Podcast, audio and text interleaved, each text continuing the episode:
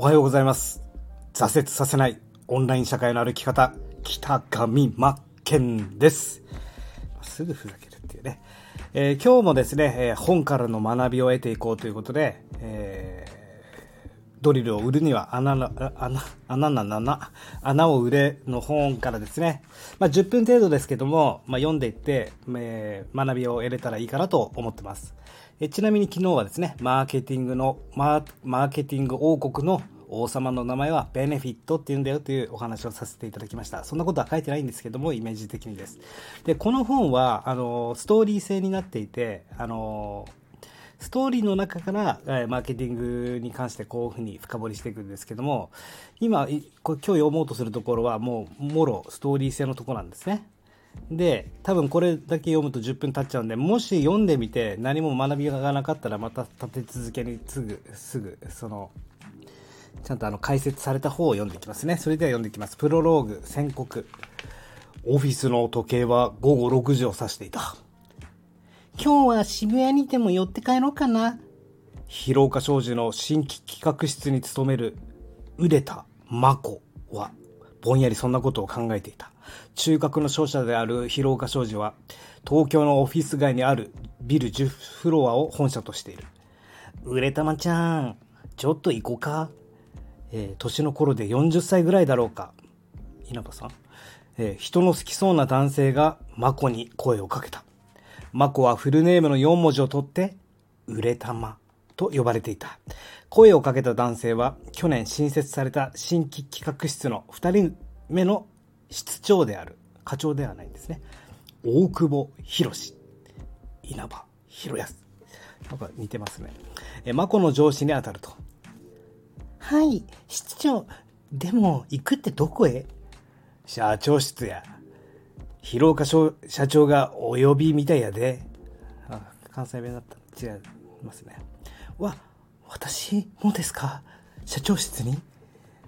マコは泡を食ったように驚いた。中核商社とはいえ、社員数100人規模の会社の社長が、平社員を直々に呼びつけるなどありえない。マコも入社の時に一度挨拶したきりで、その顔すらあまり覚えていない。ああ、そうや。大久保はその筐体をゆすゆすりながらのんびりと答えた。マコは慌てて立ち上がり、二人はエレベーターへと向かった。なんでしょうね。室長だけならともかく、平野私まで社長に呼ばれるなんて。さあな。ええニュースやな、ややないやろな。社長秘書に案内され、ノックをして二人が社長室に入ると、社長の広岡達彦が待ち構えていた。まあ、かけたまえ。は、失礼します。二人が席に座り、終わらないうちに広岡が口を開いた。期限はあと2ヶ月。もうそれが限界だ。はあ？大久保が思わず顔を上げた。あ、はあ？えー君たちが立ち上げた、いや、正確に言えば、君たちの前任者が立ち上げた、イタリアンレストラン。リストランチ、リストランテ、イタリアーノだよ。この一年間赤字を垂れ流しておる。大久保と真子は黙って広岡を見た。それは二人もとっくに知っている事実だ。君たちの責任じゃないっていうのは分かっている。しかし、会社としてはもう限界だ。あと2ヶ月のうちに取締役会の納得できる改善案が出なかったら、新規議事の解散、店も閉店する。つまり、二人の仕事がなくなるということだ。これは取締役会の決定だ。えー、私まだ入社したばかりなのに。マコが社長の前で、あることも忘れて叫んだ。わいだってそうや。え大久保は慌てて、慌てた工夫もなく、マコに言った。社長に向き直ると、社長、あれはチェーン展開のためのテスト店舗という位置づけでしたろ？う話が違いますがな。その物腰から社長に敬意を払っていることは伺えるが、この男の性格なのだろうか。大久保は社長にもあけすけな関西弁で話したと。まあこれ今大久保の説明でしたね。社長、あれはチェーン展開のためのテスト店舗という位置づけでしたろ話が違いますが、が、大久保です。誰もクビとは言っとらん。ただ、そうなれば大久保くんは新規事業室室長ではなくなるし、瓜田くんも移動だ。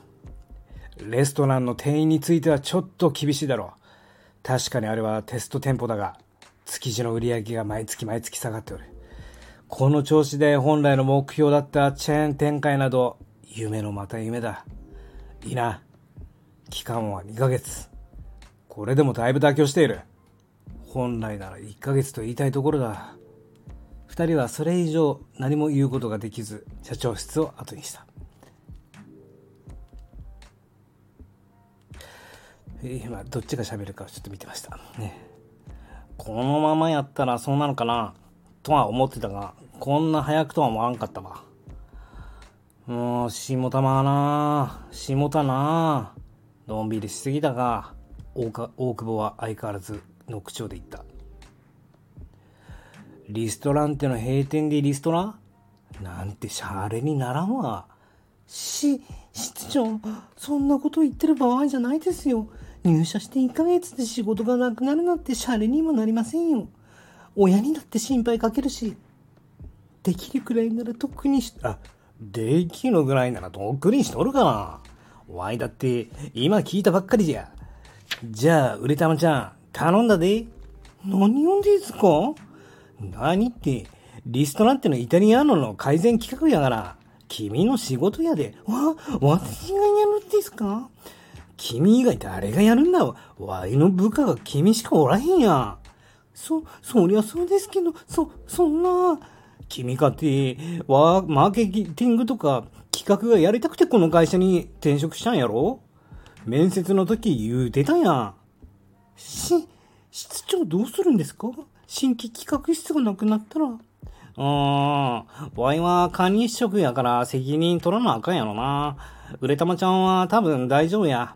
移動で済むわ。まあ、ワイのことは気にせんでええから、しっかりやりや。大丈夫やって。誰、確かにマーケティングやりたくてこの会社に来ましたけど。だからやったらええやん。あ、だからやったらええやん。ええな。これはピンチちゃう。チャンスや。あと2ヶ月もあるんやで。ワイの首、もう、売れたまちゃんにかかっとるわ。頼むわ。大久保は人懐っこい笑みを浮かべた。面白いですか？よくある話だが、広岡商事は新規事業としてのレストランチェーンの展開を考え、その1号店兼テスト店舗として1年前に東急東横線貿易の近くでイタリアンレストラン、リストランテイタリアーノを立ち上げた。もともとは大久保と眞子の前任者たちが企画したものだが、うまくいかず、前任者たちは相次いで会社を去り、その後、ガマとして採用されたのが大久保だ。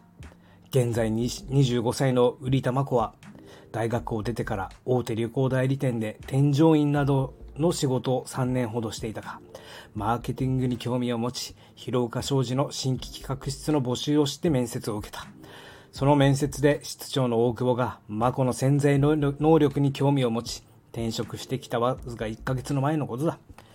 二人は机に戻った。新規事業企画室といっても、部屋の片隅に机が2つあるだけの部署だ。大久保は、まあ、今日は帰るか、とか、とだけ言うと、バタバタと出て行ってしまった。一人残されたマークは突然の出来事に、どう、どうしよう、とパニック状態になっていた。誰もが羨む大手旅行代理店の仕事を一大決心で投げ打ってきた眞子にとって、あと2ヶ月で自分の仕事がなくなるなどということは全く予定外だった。どうしよう。今度は思わず口をついて出してしまった。大久保は眞子に任せると言ったが本気だろうか。今日早々と帰ったのはヘッドハンターとでもあって転職活動をするためなのか。ここにいてもしょうがない。とりあえず帰るか。心の中でつぶやき、マコは重い足取りで家路に着いた。混雑する電車の中で聴いていた音楽も全く耳に入ってこなかった。随分ありますね。だいぶ、これすごい5ページ、6ページ、7ページ、8ページ、9ページぐらいあるんですけども、えー、そろそろ本題の解説の方に入りたいと思います。ということで、引き続きですね、撮っていきますね。ありがとうございました。